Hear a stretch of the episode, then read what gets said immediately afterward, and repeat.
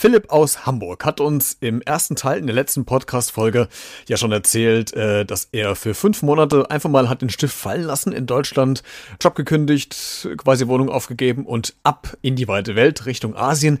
Er hat Neuseeland besucht und da hat er uns äh, darüber erzählt, dass es sehr imposant war, die riesigen Sanddünen zu sehen. Er war bei dem Filmset von Herr der Ringe und ganz viele andere Eindrücke hat er auch uns geschildert. Und im zweiten Teil jetzt verschlägt uns die Reise Reise von Neuseeland auf die Fidschi-Inseln. Hierbei Beredet. Der Talk mit Christian Becker. Heute zu Gast. Ich bin Philipp, 36, derzeit arbeitslos, weil ich auf Weltreise war und aus Hamburg. Nach Neuseeland kamen die äh, Fidschi-Inseln mit äh, wunderschönen Lagunen, grandiosen Sonnenuntergängen, äh, traumhafte Momente, die man einfach bei dir auf den äh, Bildern gesehen hat. Äh, du warst unter anderem da ja auch in einem Monkey Forest, äh, da wo die wilden Affen leben. Wie nah bist du denen äh, gekommen? Tatsächlich auf Tuchfühlung oder war es eher nur äh, gegenseitiges Angucken? Ähm, kleine Korrektur, das war oder das ist äh, auf Bali. Ah, okay. Also genau, genau. Also auf, ähm, auf Fidschi, da hat man letztendlich die Inseln und da gibt's nicht so viele Affen, ehrlicherweise. Ähm, aber zu Monkey Forest, ähm, ich bin dann nach Bali weiter und dort war es so, dass in Ubud der Monkey, sogenannte Monkey Forest oder ich glaube Sacred Monkey Forest heißt er, direkt in diesem Stadtteil oder in dieser, in diesem Gebiet vorhanden ist. Und es ist wirklich ein relativ großer Wald mit einem Flusslauf und mit ja verschiedenen ähm, Skulpturen und kleinen Tempelanlagen und sowas.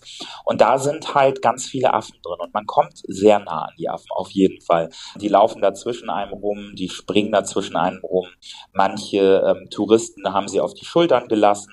Also es sind überall Warnschilder. Ich bin, ich habe Respekt ich habe definitiv Respekt vor Affen und sie haben doch relativ spitze Zähne, wenn man genauer hinsieht. Und ich, ich mag Affen auf der einen Seite, aber wenn sie dann doch so unkontrolliert da rumspringen, ähm, ich war vorsichtig. Aber, aber es ist nichts ab, passiert bei dir und deiner nein, Begleitung. Nein, nein, okay. nein, man muss, man muss am Ende dann doch sagen, wenn man alles oder wenn man da jetzt nicht unbedingt mit offenen Taschen rumläuft oder irgendwie Bananen in den Händen hält und das ist alles, alles auf den Schildern dokumentiert, dann passiert da gar nichts. Also dann ist es sogar ein ganz schöner Nachmittag, den man da verbringen kann. Mal abgesehen von der sehr hohen Luftfeuchtigkeit ist es doch echt ganz nett, definitiv. Hm, wir machen einen kleinen Sprung und springen ja. nach äh, Hongkong.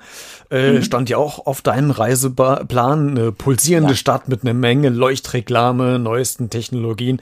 Große Firmen haben sich dort niedergelassen. Aber, und das finde ich an der Stadt so äh, spannend, grundsätzlich der Gegensatz die Kultur dort vor Ort, also alte Tempelanlagen, Statuen, ganz viel Tradition. Wie hast du die Metropole dann in ihren Gegensätzen wahrgenommen? Ich ähm, habe mich ein bisschen in Hongkong verliebt. Also es war wirklich so, ich war neun Tage dort und vorher ein bisschen skeptisch, weil ich auch nach all dieser Natur, ähm, die ich erleben durfte, dachte, okay, wie läuft das, wenn ich jetzt wieder so in eine ganz, ganz krasse große Metropole komme? Dazu gesagt, ich bin ein Mensch, ich mag die Gegensätze. Also ich liebe Großstädte genauso wie die Natur. Ich komme vom Dorf, aber ich komme auch mit der Stadt sehr gut klar. Und so war es dann letztendlich auch. Also Hongkong hat mich total überrascht. Hongkong ist wunderschön auf der einen Seite, weil es halt aus relativ vielen Inseln besteht und man kann ähm, in, in kurzer Zeit einfach mitten in, in, der Natur sein und einfach ein bisschen wandern. Und dann ist man aber doch ähm, auf Hongkong Island oder halt auch ähm, Kowloon, das ist so das Stadtgebiet, in dem ich mich hauptsächlich aufgehalten habe. Da hast du mit die dichteste Menschenansammlung und da hast du diese Hochhäuser. Also da bist du halt wirklich äh, absolut geflasht, weil das geht gefühlt bis in den Himmel. Und ich war dort auch auf dem ähm, ich glaube 360 Sky Deck oder so heißt mhm. es. Das ist so ein, so ein Observation Deck, ziemlich hoch über der Stadt definitiv. Und ich habe das ähm, zur besten Zeit überhaupt gemacht und zwar zum Sonnenuntergang. Ähm, dazu muss man sagen, in Hongkong hat man selten einen Sonnenuntergang. Gefühlt ist der Himmel immer nur grau. das äh, ist einfach so, da gewöhnt man sich aber dran. Ähm, und trotz alledem, wenn das Licht dunkel wird und die Stadt erwacht und so langsam die Lichter angehen und man hat dann am Victoria Harbour die klassische Skyline, das ist schon gigantisch. Also das ist, das, das macht was mit einem. Das ist einfach so dieses, auch da fühlt man sich klein aber man weiß, dass man nicht alleine ist, weil halt so viele Menschen da sind. Das war wunderschön. Also es hat mich, hat mich wirklich beeindruckt. Im Grunde ist es ja gerade so eine Art kleiner Reiseführer, den wir beide hier zusammenstellen. ähm, ja, rückblickend auf die letzten fünf Monate, äh, das wird bestimmt wahrscheinlich ziemlich schwer sein, das zu beantworten, aber ich stelle trotzdem die Frage, was war denn das ähm, witzigste oder abenteuerlichste, was du in diesen gesamten fünf Monaten auf der Reise erlebt hast? Also ich habe sehr viel erlebt in Neuseeland, weil wir gesagt haben, diese zwei Monate, wir machen alles, was möglich ist, weil das Land so weit weg ist, es ist auf der anderen Seite ähm, der Erde und man kommt da wahrscheinlich nur einmal so hin. Und ich bin ähm, auf der Südinsel von Neuseeland ähm, Fallschirm gesprungen. Einen Tandemsprung habe ich gemacht mhm. ähm, über einem Gletscher, der äh, Franz Josef Gletscher. Äh, Gletscher. Und ähm, das war wirklich gigantisch. Also da aus vier Kilometern ähm, aus so einem Flugzeug äh, gesprungen zu werden. Und auf der einen Seite ist der Gletscher, auf der anderen Seite ist Urwald. Ähm, auf beiden, du siehst beide Küsten. Also es ist wirklich so eine gigantische Aussicht gewesen. Es war so surreal, aus diesem Flugzeug ähm, rauszuspringen und dann ja diese gigantische Natur von oben sehen zu können. Und ich hätte es vorher wirklich nicht geglaubt, wenn mir jemand gesagt hätte, dass ich wirklich aus dem Flugzeug äh, springe.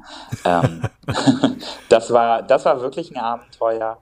Ähm, und ansonsten, wie du schon gesagt hast, das ist unglaublich schwierig. Ich bin immer noch dabei, ab und zu in Fotos reinzugucken und kann selbst nicht glauben. Also Glühwürmchenhöhlen haben wir gesehen. Ähm, ich bin ich habe meinen Tauchschein gemacht, das hätte ich vorher auch nicht gedacht. Und ähm, das in Indonesien ähm, und diese gigantische neue Welt, die man da auch nochmal entdecken kann, das war auch irgendwie, ja, gigantisch. Warum sollte denn jeder von uns sich mal so einen Break im Leben gönnen? Es setzt unglaublich viel nochmal auf Null. Also es ist wirklich so, ähm, jetzt komisch, das, das so zu sagen. Ich bin nicht reisen gewesen, um mich neu kennenzulernen, aber man lernt sich automatisch neu kennen.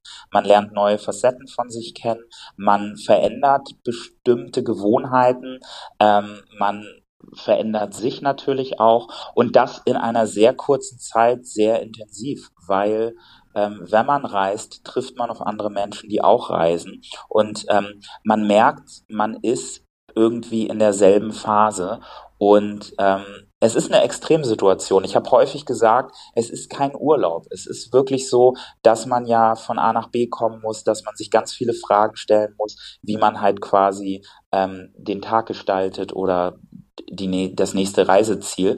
Ähm, und das ist durchaus Arbeit oder eine Extremsituation, in der man sich da befindet. Und wenn man auf andere Gleichgesinnte trifft, das schweißt doch ganz schön zusammen. Und ähm, das macht diese Welt, auf der wir alle irgendwie sind, doch ein Stück kleiner und ähm, wir können alle Medien wie wie TV oder Instagram nutzen und haben dann dadurch auch das Gefühl, ich habe ja auch ganz viele Leute auf meine Weltreise mitgenommen. Ähm, aber wenn man dann selbst unterwegs ist, dann merkt man noch mehr, ähm, dass wir doch alle sehr gleich und sehr ähnlich sind, auch wenn wir uns vielleicht in unserer Art und in den Kulturen unterscheiden. Aber das ist ein schönes Gefühl. Und ähm, es macht einem auch nochmal bewusst, was man zu Hause hat und ähm, ja, wer man eigentlich irgendwie ist. Das, das ist schön, definitiv. Deshalb ähm, gönnt euch die Auszeit, wenn ihr ähm, das Gefühl habt, ihr könnt es euch nicht leisten, das ist ja auch immer so eine Sache. Oh, es gibt immer Gründe, die dagegen sprechen. Es gibt immer Gründe, etwas nicht zu machen. Deshalb ist es umso schöner, wenn man es macht. Und ähm, ich will niemanden dazu zwingen. Also es ist auch im Freundes- und Bekanntenkreis so. Ich habe viele Gespräche geführt mit Leuten, die auch gesagt haben, nee, für mich wäre das nichts. Und das verstehe ich auch voll und ganz. Ähm, äh, aber wenn man diesen Gedanken in sich wachsen lässt und der wird nach und nach größer, dann ist auch irgendwann der Moment da. Bei mir hat es auch drei Jahre gedauert letztendlich. Und äh, es ist dann umso schöner, wenn man sich diesen Traum erfüllt. Eigentlich ein perfektes Schlusswort. Philipp, ich danke dir sehr für diesen Talk, für die ja. Einblicke in die Auszeit und die Beschreibung der traumhaften Orte, die du entdeckt hast. Vielen Dank dafür. Sehr gerne. Vielleicht hast du ja jetzt auch Lust bekommen, einfach mal auszureisen aus dem Alltag und äh, für dich ein Abenteuer zu suchen und zu finden. Falls ja und du das machst, dann melde dich gerne danach bei mir und wir sprechen ein bisschen drüber. Wenn dir dieser kleine Reiseblog im Podcast-Talk-Format gefallen hat, dann hinterlass gerne ein Like und oder ein Abo da, kommentier auch gerne, falls du noch was wissen willst. Ansonsten bis zum nächsten Mal und bleib neugierig.